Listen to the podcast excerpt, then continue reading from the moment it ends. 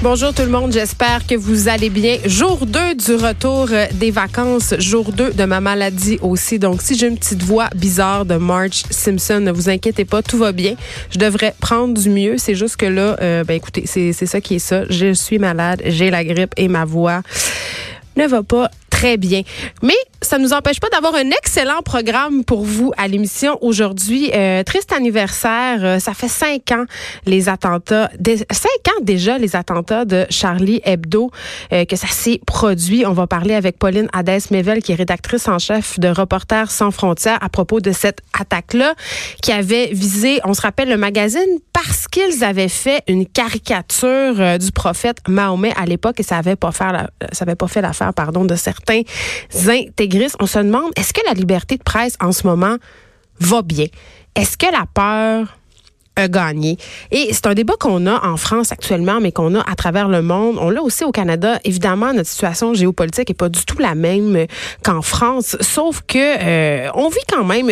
Certaines personnes prétendent qu'on évolue en ce moment dans une période de censure, ne serait-ce qu'à cause des médias sociaux, certains journalistes, euh, certains chroniqueurs, et j'en ai déjà parlé souvent, j'en suis, parfois hésitent à publier sur certains sujets par peur d'en subir les contre-coups, de subir toute cette violence euh, qui, bien souvent, reste heureusement de la violence verbale, mais quand même, ça a quand même son effet. Euh, on assiste quand même à une certaine auto-censure de la communauté journalistique, et ça, c'est fort inquiétant. Ce sera un des sujets, entre autres, qu'on abordera avec Madame Adès Mével, qui est, je le rappelle, rédactrice en chef de Reporters sans frontières. Et là, à moins de vivre dans une grotte ou sous une roche, vous le savez qu'hier, c'était la première de la suite de Fugueuse, OK? Fugueuse qui est, en tout cas, l'une des séries qui, je crois, a le plus marqué l'histoire du Québec pour plusieurs raisons. Ça racontait l'histoire de Fanny, une jeune adolescente sans histoire, issue des beaux quartiers de la banlieue de Montréal, euh, une adolescente qui se faisait prendre dans les filets d'un proxénète, Damien.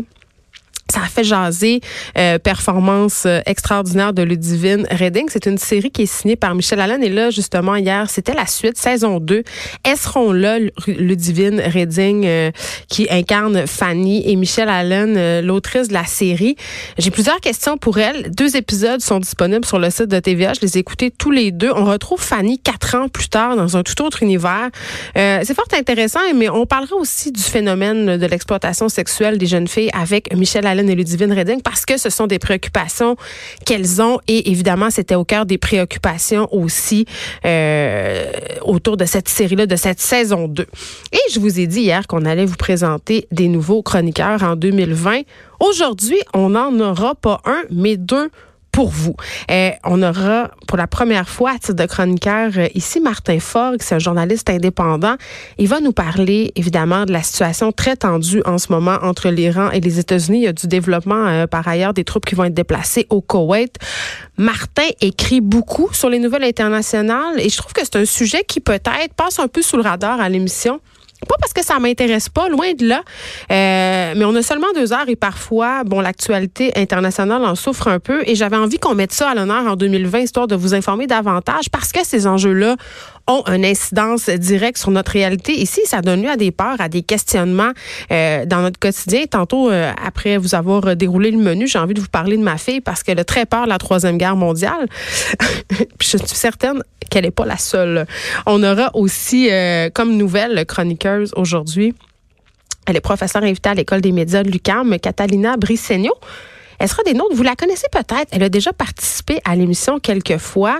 Elle a co-signé l'année dernière un livre que je vous recommande encore et que je n'ai pas fini de vous recommander parce qu'il est fort pertinent. Elle a co-signé avec Marc-Claude Ducas ce livre intitulé Parents dans un monde d'écran. Et euh, j'ai beaucoup aimé ce livre-là parce que c'est un livre qui ne fait pas la morale. C'est un livre non plus qui essaie pas de démoniser les écrans. C'est un livre finalement qui prend pour acquis que les écrans, ben, ils sont là pour rester. Vaut mieux apprendre à les utiliser de façon positive et à encadrer l'utilisation que nos ados en font. donc, Catalina, euh, elle est experte de tout ce qui est technologie, surtout des effets possibles que ces, que ces changements technologiques-là peuvent avoir euh, sur nos vies. Et aujourd'hui, on s'attarde plus particulièrement à cette nouvelle politique de YouTube par rapport aux vidéos destinées aux enfants. Et pour vrai, j'ai très très hâte de l'entendre parce que mes deux plus jeunes passent énormément de temps devant YouTube à regarder un peu n'importe quoi. Et même si j'essaie de les encadrer ben on s'en va deux trois minutes on revient c'est une autre vidéo parce que ça recommence sans arrêt hein. et parfois euh, le contenu est ma foi. En tout cas moi ça me dérange et je trouve ça vide un peu. J'ai l'impression que mes enfants sont en train de s'abrutir. On aura aussi Philippe Rivet conseiller en recherche à l'Observatoire Grand Montréal parce que il y a eu une étude de l'Observatoire à propos de l'étalement urbain dans la région métropolitaine. Et là, je vous dis tout de suite, c'est pas rose comme constat, euh, particulièrement si vous êtes du genre à sacrer contre le trafic le matin. Et, moi, quand je vois ça passer, des études comme ça sur l'étalement urbain, je me dis, ben écoutez, il n'y a rien de surprenant là-dedans. Euh, il faut aller de plus en plus loin hein, pour euh, pouvoir se payer une propriété abordable. Le prix moyen de la maison à Montréal est 400 000 Et je veux juste vous dire, qu'une maison à 400 000 à Montréal, c'est une maison qui tombe en ruine. Donc, il y aura possiblement 200-300 000 de travaux à mettre dessus. Et c'est pas pour rien, justement, que les gens cherchent à aller habiter en banlieue. C'est une question de coût, mais il y a aussi toute la, fameuse qualité de vie. Mais est-ce qu'on en a tant une que ça, une qualité de vie, quand on passe deux heures par jour dans le trafic? Poser la question, c'est y répondre. En tout cas, moi, je sais que personnellement, j'aime bien mieux me payer de quoi de plus petit et de plus cher à Montréal et de ne pas me, taper ces heures interminables dans le trafic où j'aurais l'impression littéralement de perdre du précieux temps de ma vie. En même temps, il y a d'autres désavantages à habiter à Montréal, me direz-vous, comme celui d'être pogné les uns sur les autres et du trafic. Il y en a aussi. On s'en sort pas. On aura la, la conférencière, pardon, Joëlle Vaillancourt. Elle a fait un post Facebook. Joëlle Vaillancourt, c'est une femme qui s'intéresse tout particulièrement aux problématiques de l'image corporelle, à l'estime de soi. Elle a déploré sur sa page Facebook euh, parce que Joëlle Vaillancourt, elle a des problèmes de dos et euh, vraiment, là, des, des, gros problèmes de dos, là, des problèmes de dos qui, qui sont invalidants, ok, qui l'empêchent de fonctionner. Et j'ai envie de dire que je, je peux m'identifier vraiment à, ce, à cette problématique-là parce que j'ai eu de très gros problèmes de dos dans ma vie, à un tel point que j'avais des idées noires. Là. Ça m'empêchait de fonctionner. J'avais, euh, tu sais, ce qu'on appelle le bon vieux lumbago, l'entorse lombaire. Ça m'arrivait à la fin une fois par mois. J'ai consulté beaucoup de médecins. Le corps médical à propos des maux de dos, c'est toujours un peu, euh, c'est très flou, tu sais, parce que ça peut euh, origine de plusieurs euh, secteurs du corps, si on veut, les problèmes de dos. Mais elle, Joëlle Vaillancourt, son problème, puis ça, on en a déjà parlé souvent à l'émission, son problème, c'est que les médecins la ramènent toujours à son poids. Parce que Joëlle Vaillancourt, elle est en surpoids entre guillemets. Puis je, je l'ai dit, là, on a abordé la question de la grossophobie médicale plusieurs fois euh, à cette émission l'année dernière. Et là, ben, elle déplore ça. Joëlle Vaillancourt, elle déplore qu'on lui parle surtout de son poids plutôt que son mal de dos parce que elle, ce qu'elle cherche à trouver, c'est une solution médicale à ses douleurs. Elle veut, elle veut arrêter de se faire dire de maigrir. Donc voilà, elle sera à l'émission et on parlera de cette situation-là aussi vous le savez, cet été, je suis allée au Mexique avec mes enfants et on a fait ce que toute bonne famille fait hein, quand elle va en voyage, c'est-à-dire on a fait une excursion. On est allé visiter les cénotes, hein? donc euh, des grottes souterraines. Et pour ce faire, il fallait prendre un petit autobus. Tu sais, les petits autobus blancs qui viennent te chercher au resort. Et là, je suis montée dans cet autobus-là. On s'est rendu au Saint-Noté. C'était merveilleux. On est revenu sain et sauf. Sauf que ça n'a pas été le cas d'une famille du Lac-Saint-Jean. L'autobus a fait un accident. Papa, maman euh, ont été blessés. Ils sont toujours hospitalisés au Mexique à l'heure où on se parle. Et euh, j'avais envie qu'on se pose la question de l'assurance voyage. OK? Parce que quand on va en voyage, évidemment, on s'imagine pas qu'il va se produire un accident. On se dit, je m'en vais en voyage, qu'est-ce que tu veux qui arrive? Je m'en vais dans un resort, sa plage. Qu'est-ce que tu veux qu'il se passe? La vérité, c'est qu'il y en a souvent de ces petits accidents-là. Euh, pas aussi grave que celui, évidemment, de cette famille du lac Saint-Jean. Ça peut être aussi niaiseux, aussi niaiseux qu'une une fouleux. OK? Tu cours à la plage, tu tords une cheville, ça nécessite que tu ailles faire un petit tour à l'hôpital, bim bam boum, 1000 pièces plus loin, tout va bien. Si t'as pas d'assurance voyage, ça fait de faire augmenter ton coût, euh, pas rien qu'un peu. C'est important d'en avoir vraiment et ça coûte pas si cher que ça. Et on, va parler à un expert, euh, Pierre-Olivier Fortin, conseiller en communication pour Voyage chez Québec, parce qu'il y a beaucoup de personnes qui décident de ne pas prendre des assurances voyage, même si c'est pas cher.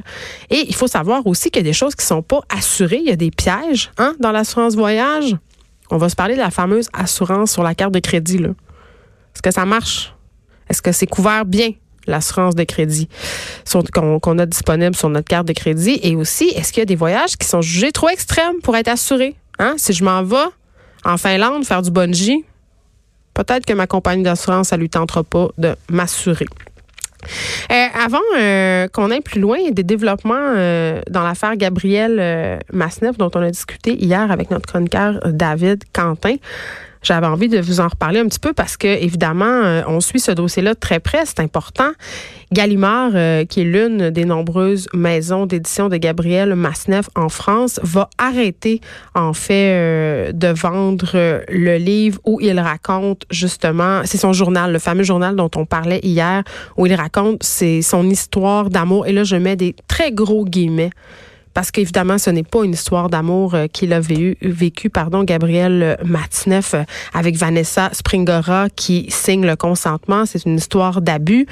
Et suite à la publication du consentement en France, euh, qui circule, si je ne m'abuse, depuis le 2 janvier en France, eh bien, bon, il y a une enquête pour viol sur mineur qui a été ouverte par la mairie de Paris. Donc, Gallimard a pris cette décision-là. C'est la première fois que Gallimard retire comme ça un livre de ses étals, fait un rappel, décide d'arrêter de le vendre à cause de son contenu. Et euh, je veux juste souligner qu'il y a des exemplaires de ce livre-là qui sont encore présents en librairie. Euh, elles vont, ces exemplaires-là vont tous, sans exception, être appelés. Donc, ce sont des coûts hein, qui sont engendrés par la maison d'édition Gallimard mais je pense que c'est une bonne chose au bout du compte et que enfin euh, que des actions soient prises concrètement. Et euh, je rappelle là, euh, Gabriel Masneff, 83 ans est visé depuis vendredi, je l'ai dit, pour une enquête pour viol sur mineur de moins de 15 ans. Ça a été ouvert 24 heures à peine après la sortie du livre. Donc voilà, on va continuer de suivre ça pour vous et Je veux juste qu'on revienne à cette notion. Euh, ah, je reviendrai plus tard à, cette histoire de lettre d'amour parce qu'il faut que je, faut que je vous en parle. Mais eh, tantôt, je disais, je vais, je vais vous parler, je vais vous reparler de ma fille parce que bon, on va en parler avec Martin Fogg. Là. C'est pas juste ma fille qui a cette crainte-là. Là. La troisième guerre mondiale, est-ce qu'elle est à nos portes? Bon, la plupart des commentateurs ont tendance à dire euh, que c'est plus de peur que de mal, que c'est une tempête dans un verre d'eau, que ça arrivera pas. on a vécu dans les années 80 avec cette peur de l'autre, cette peur de l'incident nucléaire. On a toujours eu une espèce d'ennemi, là, avec un grand E, cette espèce d'épée de Damoclès qui nous pend au-dessus de la tête. Et depuis quelques années, évidemment, c'est toute cette guerre entre l'Orient et l'Occident qui nous fait peur, qui nous amène à penser qu'il y aura une troisième guerre mondiale. Euh, moi, je suis une adulte, je peux rationaliser ma peur de la troisième guerre mondiale, je peux aller lire des commentaires, des analyses, mais nos enfants, peut-être un peu moins. Et là, euh, j'en viens à Instagram. Tu sais, je dis, on va parler avec Catalina Brisseno de l'utilisation euh, de nos enfants, des vidéos qu'ils peuvent regarder. Et là, je vous le dis, là, je vous fais une super confidence et une confession. J'en ai parlé à quelques-uns de mes proches. puis je vous en parle à vous. Puis je serais curieuse que vous m'écriviez, OK? Parce que je me pose vraiment la question et je suis à la recherche de conseils et de trucs parce que je suis en train de me demander, et là, je vous jure que c'est vrai, c'est une réflexion que j'ai depuis la moitié du temps des fêtes. Je suis en train de me demander comment je pourrais faire pour enlever à mes enfants Instagram, YouTube, bref, leur enlever leur téléphone puis leur tablette. Je ne sais pas si c'est une bonne affaire, mais en ce qui me concerne, en ce moment, j'estime que j'ai perdu le contrôle. Ma fille a un téléphone intelligent pour aller à l'école pour sa sécurité, elle voyage en transport en commun, sauf que l'utilisation qu'elle en fait quand elle rentre à la maison est selon moi problématique, puis elle n'est pas la seule. Elle passe sa vie sur Instagram, et là, avec ses amis, c'est le concours de qui va avoir le plus de likes sur la photo. Ils se font plein de stories, et par rapport à cette histoire de Troisième Guerre mondiale, les jeunes filles se font peur entre elles, avec leurs amis garçons aussi.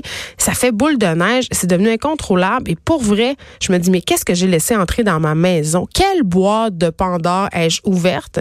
Et je me dis, est-ce que ça serait possible de revenir en arrière, c'est-à-dire, est-ce que ça serait possible que j'autorise mes enfants à se servir des outils électroniques de façon pédagogique, mais qu'au niveau des réseaux sociaux, je fasse marche arrière? Je ne sais pas si ça se peut. Puis je sais que si je décide de le faire, euh, ben, elle va être vraiment fâchée. Parce que c'est sa vie, là. Vraiment, c'est sa vie.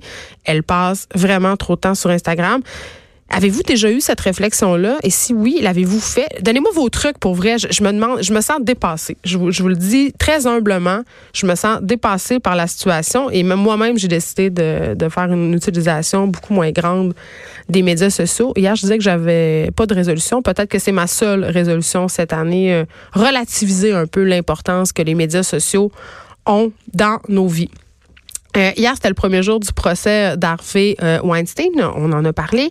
D'autres accusations ont été portées. Euh, on se le rappelle, il a été accusé d'avoir violé une femme, d'en avoir agressé sexuellement une autre lors d'incidents distincts qui sont survenus sur une période de deux jours à Los Angeles en 2013. D'ailleurs, à la lueur de ces nouvelles accusations-là, ses avocats ont demandé ce matin un report du procès hein, du producteur qui s'est présenté. Hein, je, trouve, ça quand même assez ironique de souligner, avec une espèce de petite marchette tu sais, à son procès, est-ce qu'il voulait avoir l'air d'un vieux pépère vulnérable? En tout cas, ça avait l'air d'une stratégie. Donc, c'est ça. Ses avocats ont demandé, à la lueur de ces nouvelles accusations-là, que le procès soit reporté parce qu'ils prétendent que ces faits-là euh, portent préjudice à leurs clients. Le juge a refusé et c'est à mon sens une fort bonne nouvelle. La raison pour laquelle je vous reparle d'Harvey Weinstein, c'est que sauf chez nous un autre procès qui va faire euh, jaser un une affaire qui a pris en fait son essence euh, en parallèle du mouvement MeToo, le procès de Gilbert Rozon. On a su que son procès aurait lieu en juin au Palais de justice de Montréal. Et l'ancien patron du festival Juste pour rire euh, va subir justement en juin un procès de cinq jours pour viol, attentat à la pudeur. Évidemment, Gilbert Rozon n'était pas présent à la cour. Il était représenté par son avocat. Mais quand même, ça va commencer ce procès-là et on va suivre ça pour vous.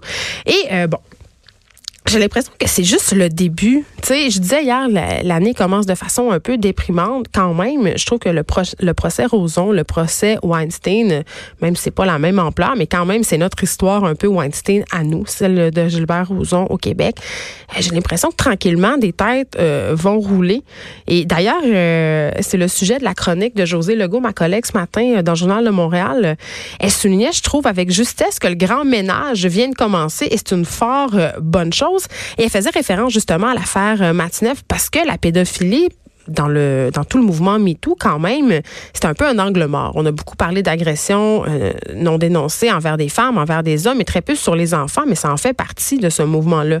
Le mouvement, moi aussi. Donc, comme pour toutes les violences sexuelles, le premier moteur de la pédophilie, et c'est ce que souligne José Legault, c'est l'abus de pouvoir. Les prédateurs sexuels ont, ce point commun, se servent de leur pouvoir, euh, un pouvoir grand ou petit, là, mais un pouvoir pour contrôler et détruire les victimes. Et là, je reviens sur ces fameuses lettres d'amour euh, qu'a envoyé Virginie Springova à Gabriel Masneff du temps de leur liaison, dont les extraits ont été publiés hein, dans sa réponse parce que Gabriel Masneff n'a pas réagi au consentement, mais a écrit cette grande lettre ouverte qui a été publiée en France où il publiait des extraits des lettres d'amour que lui aurait envoyées Virginie. Voyons. on le redit là, ça ne constitue en rien un aveu euh, et ça n'invalide en rien le caractère abusif euh, de leur relation. Et quand quand j'ai parlé de ces lettres-là sur Facebook, j'ai eu beaucoup de courriels de victimes mon écran privé. Et là, eh, n'ayez pas peur, je ne vais pas parler de votre cas, je ne vais pas révéler votre nom, mais vous aviez tous un point euh, et tout un point en commun, la honte.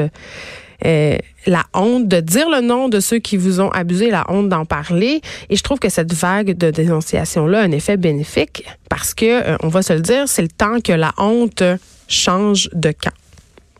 Cube Radio. Jusqu'à 15, vous écoutez. Les